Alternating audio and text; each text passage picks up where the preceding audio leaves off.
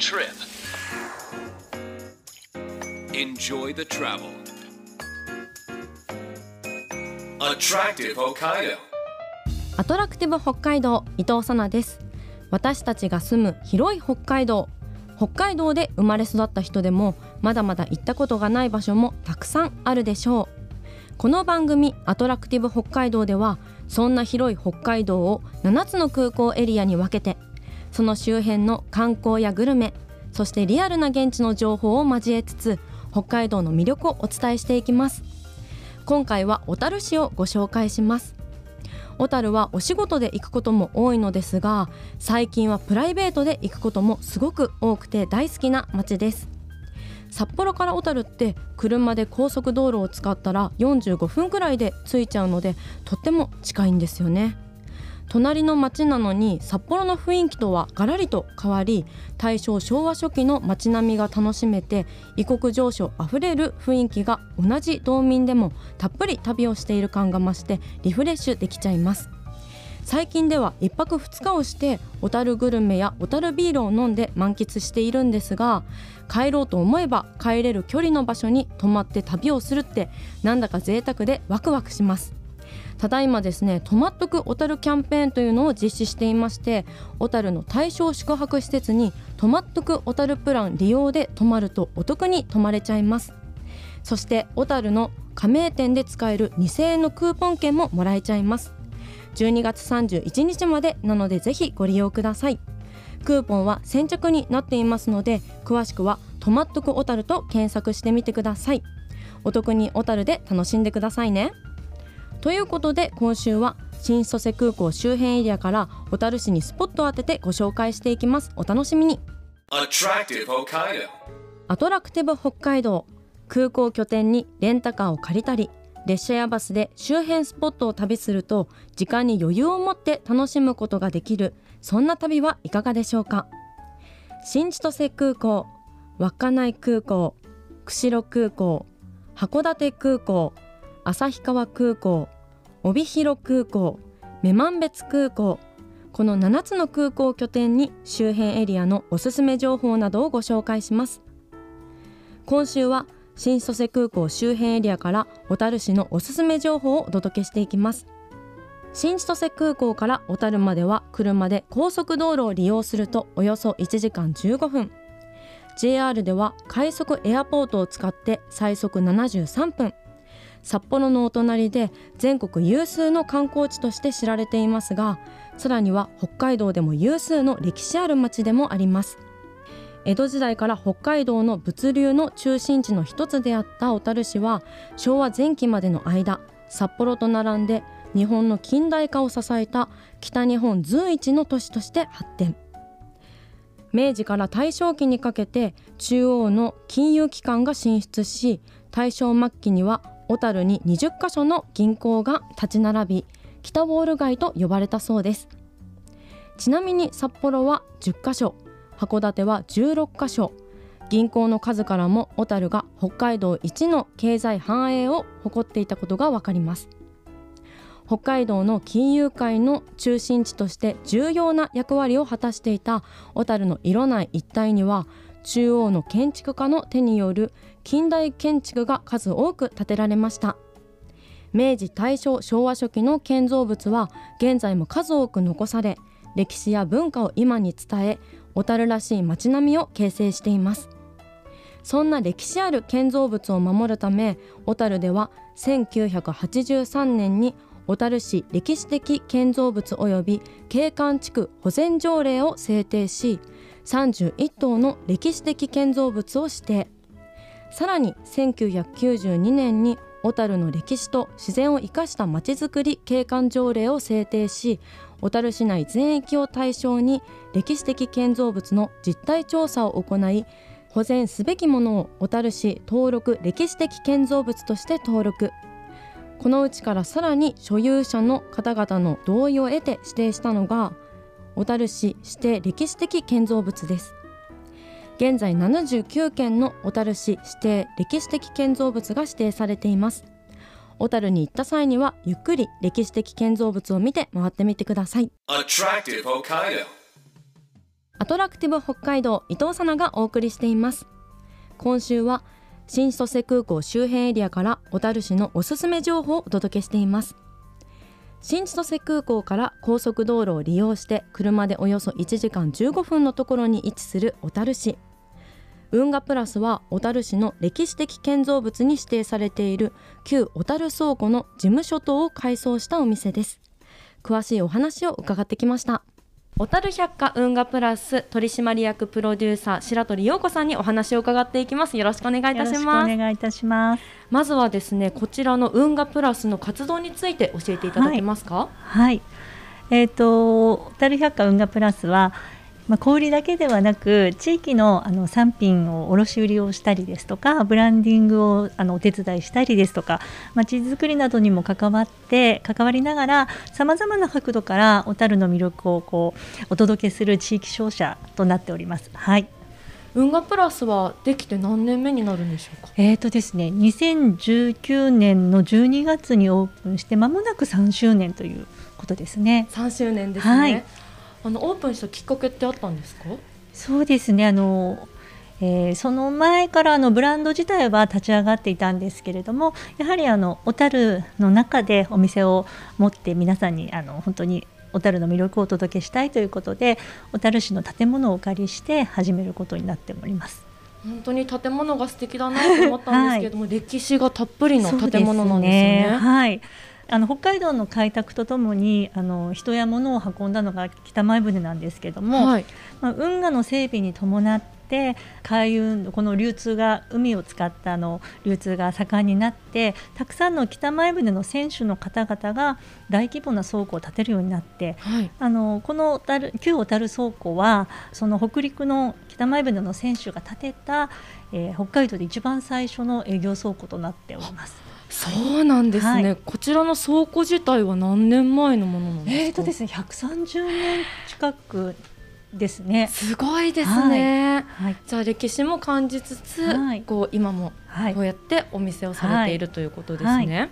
そして先ほど北前船というワードが出てきたんですけれども、はい、こちらのお店のセレクトすごい素敵だなと思ったんですが小樽だけではなく、はい、北前船がこう通ってた地域のものもセレクトされてるんですね。そうですね。あの北前船の寄港地の産品もセレクトさせていただいて、まあ、現代版北前船ということであの商品扱わせていただいてます。素敵です。具体的にはどんなラインナップになっていますそうですね。もう本当にあの食品やあのお酒からあのアクセサリーですとかお洋服まであの幅広く北前セレクトもしております。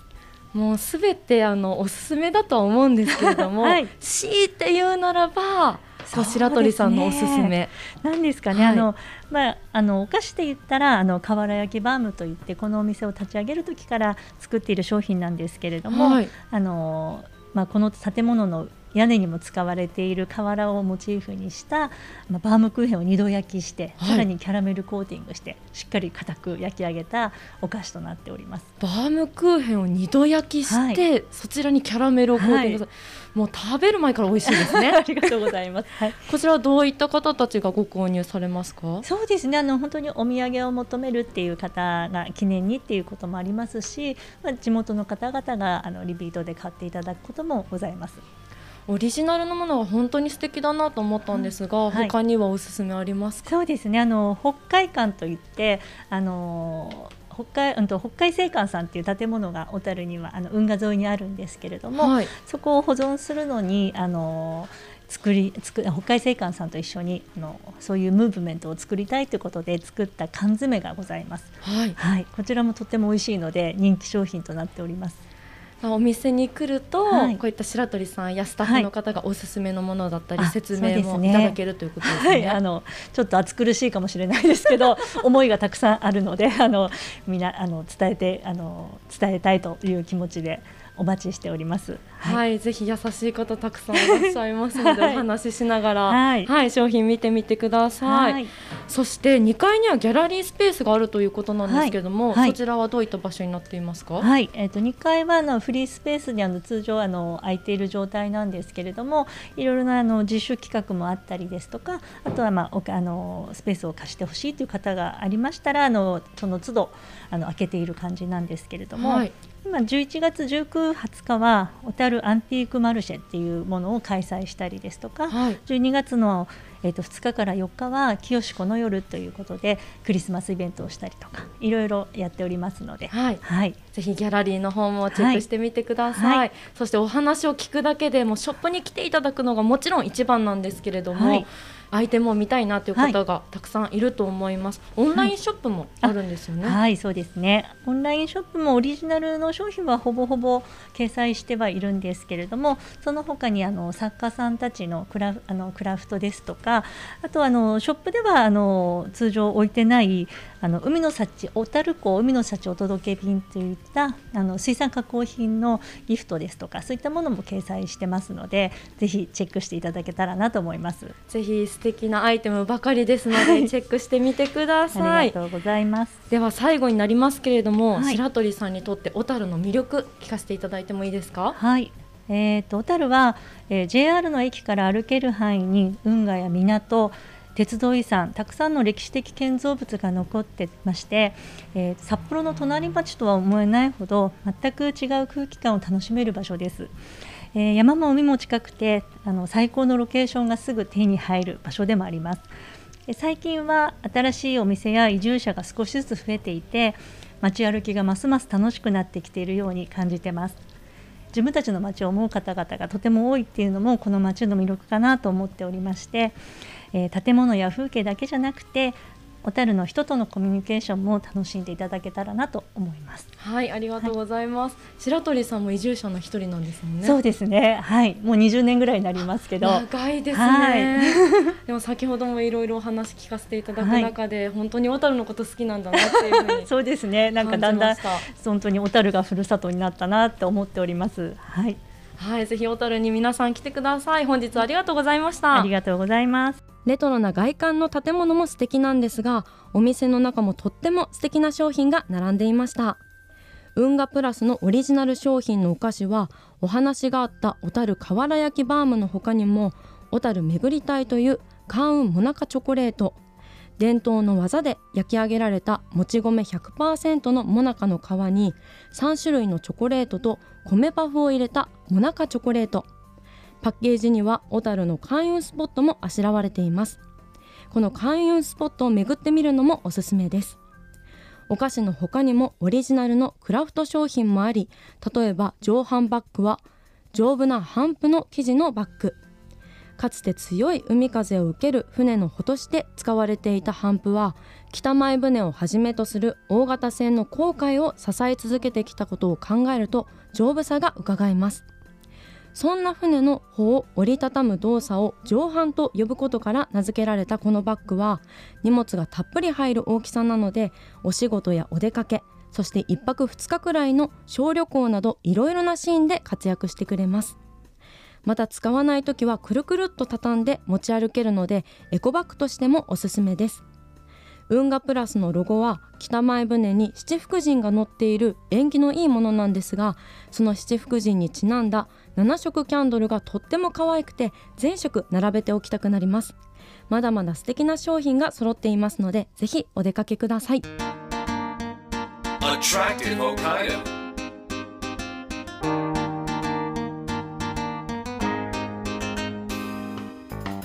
30分にわたってお送りしてきたアトラクティブ北海道今週は新千歳空港拠点に小樽市の運河プラスをご紹介しましたがいかがでしたでしょうか？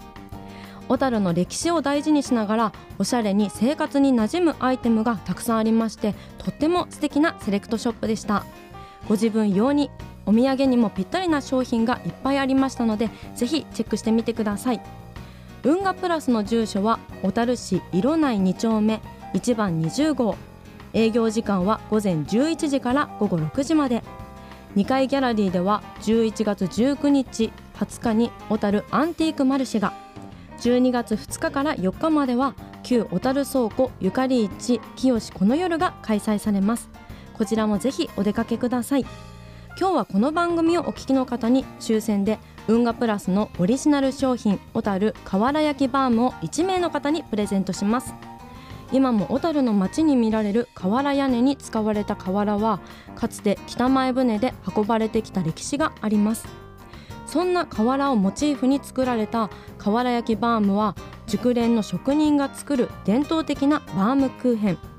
それをカットし窯に入れじっくり時間をかけてラスク状に焼き上げこんがり焼き色のついた表面にキャラメルパウダーをたっぷりかけてもう一度構え